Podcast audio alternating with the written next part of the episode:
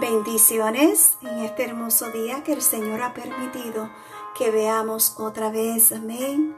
El tema de hoy es fraternidad y su palabra se encuentra en Primera de Juan capítulo 1 versículo 7 y su palabra nos dice, pero si andamos en luz, como Él está en luz, tenemos comunión unos con otros. Vivir en una estrecha relación con Dios te capacita para conectarte con gente de manera significativa. Cuanto más crezca en Él, verás que también crece en tus relaciones con los demás. Esto es el resultado de tener al mismo Padre Celestial, viviendo en el mismo reino y compartiendo el mismo destino, el cielo.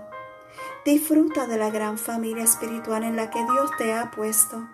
Es la familia de la fe. Está ahí para los demás y dejarles estar ahí para ti. Ese es el destino de Dios. Amén. Te deseo un día maravilloso, lleno de la presencia del Señor. Amén. Gracias una vez más por escuchar un café con mi amado Dios. Shalom.